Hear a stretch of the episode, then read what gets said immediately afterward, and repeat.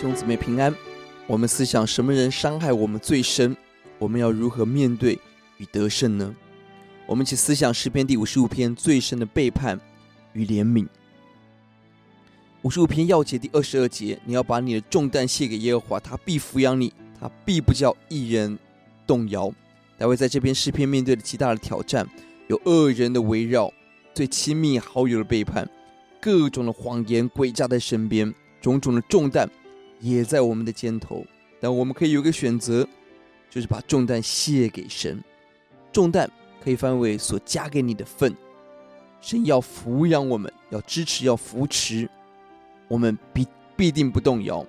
末句也可以翻译，他不会长久将重轭加给一人。换言之，弟兄姊妹，我们今天所遇到的每一个困难，神量给我们的也是为我们的益处。神要扶持，要帮助我们。使我们得自由。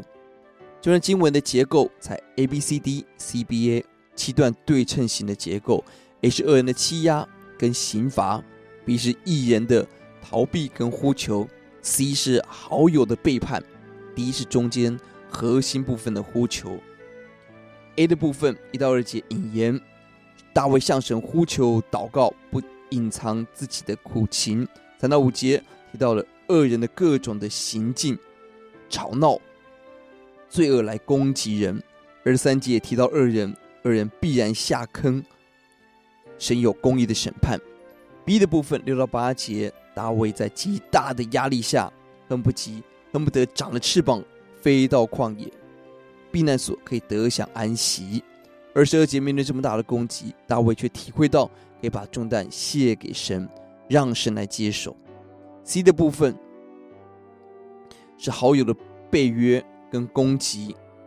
第九节被变乱舌头，希望敌人窝里反，吞灭他们，求主混淆他们的言语。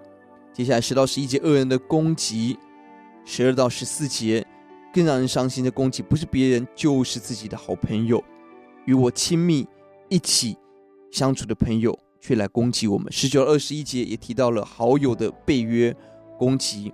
而神会苦待这些害人的人。第一的部分，十六节治愈我，是整个诗篇的转弯，信心的转弯。即便在苦楚中，大卫仍选择上帝的道路。环境没有改变，但大卫的心改变了，他就看到完全不同的真相。十到十八节，他相信神一定拯救我们，求告神，神必然拯救。而且从晚到早祷告，神必定垂听，使我们得享平安。我们祷告，耶稣，当身边。恶人攻击，甚至好友攻击的时候，主啊，帮助我们把一切的重担卸给你。主啊，让你量给我们的担子，在我们生命当中帮助我们。恶人给我们担子，就是完全的除去。奉耶稣的名，阿门。